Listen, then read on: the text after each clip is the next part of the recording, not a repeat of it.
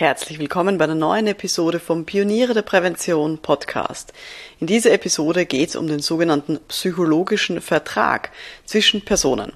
In der Prävention gibt es solche Verträge zwischen uns und unseren Auftraggebern, zwischen Beschäftigten und Führungskräften, zwischen uns und den Führungskräften und auch zwischen uns und KooperationspartnerInnen. Also eigentlich überall, wo Menschen zusammenarbeiten. Nach dieser Episode wissen auch Sie, wann dieser psychologische Vertrag zerbricht und welche Folgen das hat. Schön, dass Sie mit dabei sind. Um in Betrieben wirklich etwas zu bewegen, braucht es mehr als Fachwissen. Pioniere der Prävention. Psychologische Impulse für Ihren Erfolg in Arbeitssicherheit und Gesundheitsmanagement. Veronika Jackel inspiriert Präventionsexpertinnen und Experten mit Empathie und Energie profitieren auch Sie vom Know-how der erfahrenen Arbeitspsychologin Veronika Jackel. Liebe Pioniere der Prävention, wir reden heute über den psychologischen Vertrag. Der hat jetzt nichts mit dem juristischen Vertrag gemeinsam, ist aber mindestens genauso wichtig in der Arbeitswelt. Es geht dabei meistens um die unausgesprochenen Erwartungen an Kommunikation und Verhalten zwischen Menschen. Bevor wir dabei inhaltlich loslegen, haben Sie diesen Podcast schon abonniert. Ich weiß, Sie haben ganz viel zu tun. Und wenn Sie den Podcast abonnieren, hilft Ihnen das, weil dann bekommen Sie automatisch eine Benachrichtigung jeden Dienstag, wenn hier die neueste Episode erscheint. Nur so als kleiner Tipp für mehr Bequemlichkeit und gleichzeitig mehr Inspiration in Ihrem Arbeitsalltag. Falls Sie eh schon länger zuhören und den abonniert haben, vielen lieben Dank. Empfehlen Sie den Podcast gerne weiter an Kolleginnen und Kollegen. Freuen sich ja alle über so kostenlose Tipps, oder? Eben. Gut, steigen wir jetzt ein zum Thema psychologischer Vertrag. Lassen Sie mich dazu zu Beginn so ein kleines Zitat bringen. Das habe ich gehört von einem langjährigen Mitarbeiter von einem Firmenkunden von mir. Und der hat zu mir gesagt, vor zehn Jahren, da waren wir ein richtig gemütliches Unternehmen. Und dann kamen die großen Projekte und damit hat sich echt viel geändert an den Arbeitsbedingungen. Wir haben ganz, ganz viel Druck bekommen. Es war echt schwer und es sind auch viele Leute dann gegangen. Und der Charakter von dem Unternehmen hat sich echt grob verändert. Zitat Ende. Vielleicht kennen Sie ja auch solche Firmen. So Firmen, wo sich Dinge einfach über Jahre verändert haben und die Leute sagen dann, also dafür, dafür wurde ich eigentlich nicht eingestellt oder dafür habe ich nicht unterschrieben, das wollte ich so nicht. Auch wenn der Arbeitsvertrag am Papier eigentlich immer noch eingehalten wird und Sie sozusagen immer noch das machen, wofür Sie am Papier im juristischen Vertrag eingestellt wurden. Warum ist das jetzt wichtig, dass wir auch an psychologische Verträge denken? Also ein psychologischer Vertrag, die gibt es eigentlich überall, wo Menschen miteinander arbeiten. Dafür braucht es auch jetzt keinen juristischen Vertrag im Hintergrund. Es geht dabei um die gegenseitigen Erwartungen an die Zusammenarbeit, an Umgangsformen, gegenseitiges Vertrauen, übliche Kommunikationswege und so weiter. Und das halt mehr oder weniger implizit, also unausgesprochen. Und das sind vielleicht Dinge, von denen das Gegenüber gar nicht weiß, dass man da Anforderungen hat oder dass das Gegenüber äh, Anforderungen an uns hat, die für uns aber nicht selbstverständlich sind. Und diese unterschiedlichen Auffassungen, die merkt man in der Regel erst, wenn man drüber stolpert und wenn das irgendwie knatscht sozusagen zwischen uns. Diesen Begriff des psychologischen Vertrags, der ist schon von 1960 vom Chris Aguris, ich hoffe, ich spreche das richtig aus, A-R-G-Y-R-I-S, Arguris, wurscht. Ähm, ich lese den immer nur. Ähm, und jedenfalls der hat den verwendet den Begriff von so einer ja, stillschweigenden Übereinkunft zwischen ähm, arbeitenden Menschen und den Vorarbeiterinnen und Vorarbeitern. Und mit solchen psychologischen Verträgen sind wir eigentlich ständig konfrontiert, in unterschiedlichsten Konstellationen, egal ob wir wollen oder nicht. Und was wichtig ist, wenn wir das Vertrauen von unserem Gegenüber haben wollen, also wir von Führungskräften, von Beschäftigten, von Geschäftsführungen, von Firmen und auch lange Zeit gut mit den Leuten zusammenarbeiten wollen, dann ist es wichtig, dass wir eben auch diesen psychologischen Vertrag einhalten. Weil wenn der mal gebrochen wird, dann ist zunächst mal Irritation da. Und wenn dann auch diese unterschiedlichen Erwartungen nicht besprochen werden, dann ist wirklich keine gute Zusammenarbeit lange Frist mehr möglich. Dann ist vielleicht sogar ein Misstrauen da, weil man nicht weiß, na, wann wird sich die Person wieder anders verhalten, als ich mir das eigentlich denke. Das ist ein bisschen wie so eine Lesebrille, so ein psychologischer Vertrag. Wenn man sie lang aufhat, merkt man sie gar nicht mehr, dass man solche Erwartungen noch hat. Aber wenn sie dann so Schlieren bekommt oder vielleicht sogar Sprünge, dann ist es eigentlich nur mehr nervig und man will es nur mehr loswerden, weil es im Arbeitsalltag dann auch stört. Also, ich bringe Ihnen jetzt mal so ein paar Beispiele von so psychologischen Verträgen, wie denn das so ausschauen kann und wo der dann eben auch zerbrechen kann. Ähm, erstes, erster Bereich, wo ich gerne Beispiele bringen würde, ist zwischen Beschäftigten und den Führungskräften oder auch der Geschäftsführung. Da geht es in der Regel um Arbeitsbedingungen, also zum Beispiel darüber, wie mit den Beschäftigten umgegangen wird seitens des Unternehmens. Und ich bringe jetzt mal ein paar Beispiele von einer IT-Abteilung in einem Konzern, wo mir dieses Thema psychologischer Vertrag extrem aufgefallen ist. Und zwar bin ich dort engagiert worden für ein Projekt, wo es darum ging, herauszufinden, warum die Fluktuation so hoch ist und wie man denn das stoppen kann. Und da ist auch das erste Zitat her, was ich heute schon gebracht habe. Ähm, und ich habe jedenfalls sehr viele Gespräche geführt mit sehr vielen langjährigen Beschäftigten. Und dann fielen da einige Aussagen, wo mir aufgefallen eben ist, dass es hier um den zugrunde liegenden psychologischen Vertrag ging. Zitat 1. Äh, da hat ein Mitarbeiter gesagt, wir hatten hier immer so alte Werte. Und jetzt will man ganz viel Veränderung. Und ich weiß nicht, wie viel wird diese Organisation noch vertragen. Ich bin mir sicher, dass manche Beschäftigte es nicht schaffen werden, da mitzugehen. Zitat Ende. Also da beruft er sich wirklich darauf, dass er sagt, okay, in der Firma gibt es sogenannte alte Werte im Sinne von, wir achten aufeinander, wir können ruhig miteinander arbeiten, äh, ja, all diese Dinge.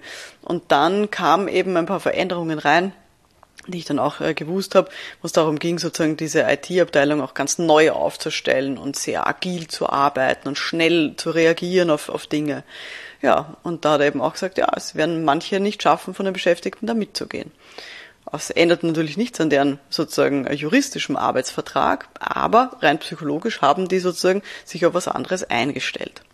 Ein zweites Zitat aus dieser Firma hat eine Beschäftigte gesagt, ähm, früher waren wir ein sogenannter Single Point of Contact für die Kunden und wir hatten auch sehr viel Vertrauen von den Kunden.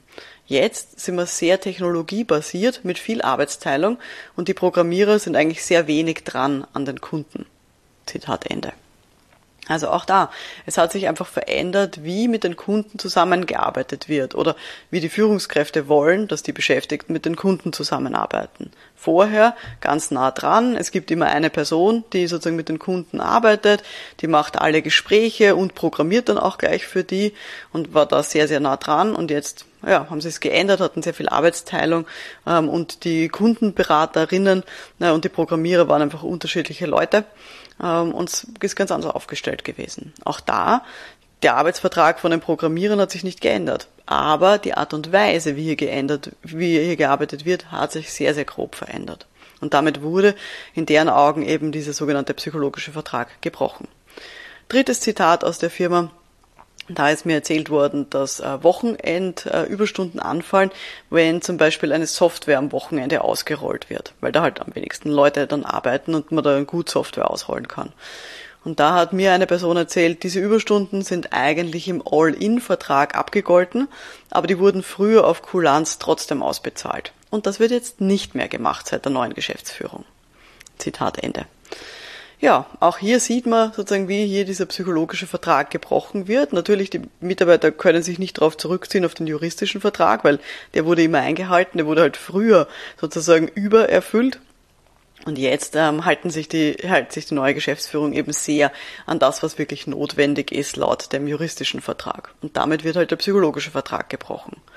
Und es ist tatsächlich so, dass häufig eben, wenn sich äh, Führungskräfte verändern oder wenn die Geschäftsführung wechselt, dass dann so jahrelange psychologische Verträge gebrochen werden. Manchmal ganz absichtlich, um hier sozusagen frischen Wind reinzubringen, unter Anführungszeichen, und manchmal unwissend. Ich bringe mal ein anderes Beispiel ähm, aus einer Firma für Metallverarbeitung. Ähm, da werden die Beschäftigten oder wurden die Beschäftigten immer sehr aktiv eingebunden in die Entwicklung von so Sicherheitsrichtlinien und Maßnahmen. Ähm, und die äh, Leute wurden auch von der Produktionsleiterin und den Vorarbeitern immer regelmäßig gefragt, ja, wie können wir denn euren Arbeitsalltag sicherer machen, was würde euch denn helfen und so weiter. Und dann hat die Produktionsleitung gewechselt und der neue Produktionsleiter ist selber auch Fachkraft für Arbeitssicherheit und der hat gemeint, dass er aus seiner Fachexpertise heraus jetzt diese Dinge einfach entscheiden kann und dass er sich damit auch einige Besprechungstermine pro Quartal ersparen kann rund um das Thema Arbeitssicherheit. Für die Beschäftigten in der Produktion ist aber damit auch dieser psychologische Vertrag gebrochen worden, weil sie es ja gewohnt waren, dass sie einbezogen werden und gefragt werden. Und die haben sich dann total vor den Kopf gestoßen und ja, einfach ignoriert gefühlt. Das waren jetzt lauter Beispiele von den psychologischen Verträgen zwischen Beschäftigten und deren Führungskräften. Machen wir mal ein anderes Beispiel zwischen uns als PräventionsexpertInnen und Mitarbeiterinnen. Und zwar ist das jetzt eine Geschichte, die mir erzählt wurde. Und zwar hat da ähm, ein Präventionsberater eine andere Vorgehensweise gewählt, ähm, als vorher vereinbart war, um die Ergebnisse von einem Workshop mitzuteilen. Und zwar hat er vorher den Mitarbeitern gesagt, dass man die Ergebnisse von dem Workshop wo es eben um Arbeitsbedingungen ging, ähm, mit der Geschäftsführung teilen wird. Und dann nach dem Workshop hat sich der Berater dann aber doch dafür entschieden, zuerst mit der direkten Führungskraft zu reden und dann erst in einem zweiten Schritt mit der Geschäftsführung. Und die Mitarbeiter haben sich dann sehr hintergangen gefühlt und im Stich gelassen, ähm, weil es eben auch darum ging, so ein bisschen über die Führungskraft hier Feedback zu geben an die Geschäftsführung. Und haben so das Gefühl gehabt, dass es jetzt verwässert wird und dass sie sich so ein bisschen im Stich gelassen gefühlt haben. Also auch da. Es gab sozusagen so ein bisschen die vielleicht nicht unausgesprochene, aber so ein bisschen diese implizite Idee, wenn wir was erzählen als Beschäftigter in dem Workshop, dann geht das direkt an die Geschäftsführung. Und die Geschäftsführung hat es ja auch erfahren. Aber der Berater hat sich dafür entschieden, nur noch einen Zwischenschritt einzuziehen. Und das war für die Beschäftigten dann eben so ein Vertragsbruch. Andere Kategorie, ähm, wo kann das passieren zwischen uns als Beraterinnen und Berater und unseren Firmenkunden? Und da ist es mir schon mal passiert, dass ich einen psychologischen Vertrag gebrochen habe, muss ich auch zugeben. Nämlich, ähm, ich bin gebeten worden oder beauftragt worden, sehr viele Workshops zu halten zum Thema psychische Belastungen ähm, und habe da aber gleichzeitig eben mehrere Angebote am Laufen gehabt und dann haben blöderweise alle Kunden zugesagt. Und dann bin ich da gestanden und hatte eben dann sehr viele Aufträge parallel äh, zu machen ähm, und ich hatte in meinen Verträgen, in meinen juristischen Verträgen immer schon drinnen stehen, dass ich eben SubauftragnehmerInnen auch nehmen kann, also Leute, die eben für mich dann arbeiten auf Werkvertragsbasis. Und da war es dann auch so, dass ich dann eben für den einen Firmenkunden, wo ich eben sehr viele Workshops ähm, bekommen habe, dann eben auch äh, mir genommen habe, eben einen Subauftragnehmer und eben Leute, die halt für mich diese, diese Workshops abhalten. Und ich habe aber mit dem Kunden vorher, während der Auftragsklärung, nie explizit darüber gesprochen, ähm, dass es eben sein kann, dass ich nicht selber Zeit habe für die Workshops, sondern dass dann ähm, ein anderer Arbeitspsychologe oder eine andere Arbeitspsychologin für mich diese Workshops hält. Ähm, ich habe es aber im schriftlichen Vertrag eben so drinnen gehabt als Möglichkeit und habe das dann eben auch äh, gewählt. Und der Kunde war dann total unzufrieden, weil eben der Kunde davon ausgegangen ist, dass ich persönlich eben alle Workshops abhalten werde. Und hat mich dann aber Gott sei Dank auch darauf angesprochen und hat eben gesagt, ah, so haben wir uns das nicht vorgestellt und wir würden schon wünschen, dass sie das selber machen, weil wir halt ähm, auch an sie sozusagen die Expertise uns irgendwie halten wollen, was eh total süß ist. Ähm, und ich habe halt dann meine ganzen Termine herumschieben müssen und musste dann eben in kurzer Zeit sehr viele Workshops dann eben auch selber machen, ähm, damit ich eben auch hier äh, diesen psychologischen Vertrag nicht noch weiter sozusagen äh, breche von dem Kunden, weil der eh schon so irritiert war, dass ich diese Option sozusagen gezogen habe. Sie sehen, es gibt ganz viele Formen von psychologischen Verträgen und das Thema betrifft uns in der Beratungsarbeit wirklich in den unterschiedlichsten Konstellationen.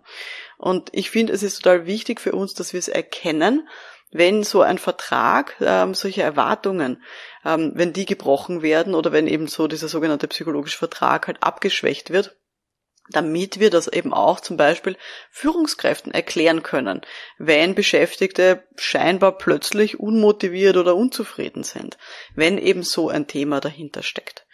Und am Ende ist es wie so oft, drüber reden hilft. Man soll einfach auch gegenseitige Erwartungen aussprechen und auch so ein bisschen die, die Plattform hier auch bieten, dass das auch getan wird weil man nicht stillschweigend davon ausgehen kann, dass die anderen Personen eh wissen, was man selber möchte. Deswegen ist es wichtig, dass wir als Beraterinnen und Berater unsere Erwartungen an andere aussprechen, aber eben auch, dass wir andere ermutigen, ähm, uns auch zu sagen, was sie von uns haben wollen. Gut. Die Aufgabe der Woche für Sie. Überlegen Sie mal, welche psychologischen Verträge haben Sie denn so aktuell? Was sind das, wo, wo Sie vielleicht Erwartungen an andere Leute haben oder umgekehrt, wo Sie vielleicht auch sehen, dass andere Leute unausgesprochene Erwartungen an Sie und Ihre Beratungsarbeit haben? Gut, das war jetzt die heutige Folge vom Podcast für Pioniere der Prävention. Kleiner Hörtipp, wenn Sie das Thema noch mehr interessiert, dann empfehle ich Ihnen, hören Sie mal rein in die Podcast-Episode Nummer 55. Und zwar geht es da um sechs Hinweise, woran Sie gute Präventionsberaterinnen erkennen. Gut. Kleiner Tipp noch zum Schluss für alle, die jetzt noch mehr lernen wollen über solche psychologischen Phänomene in der Prävention. Schauen Sie mal in die Online-Akademie Pioniere der Prävention. Die finden Sie unter pionierederprävention.com-akademie. Und der Mitgliederbereich ist wirklich vollgepackt mit Videokursen, Webinaren äh, und auch andere Formen von Kursen und auch einem Forum rund um die Beratung, den Erfolg in der Arbeitssicherheit und dem Gesundheitsmanagement. Also Pioniere der Prävention www.akademie. Da finden Sie eben unsere große Online-Akademie. Und da gibt es eben, wie gesagt, noch viel, viel mehr über psychologische Phänomene in der betrieblichen Prävention.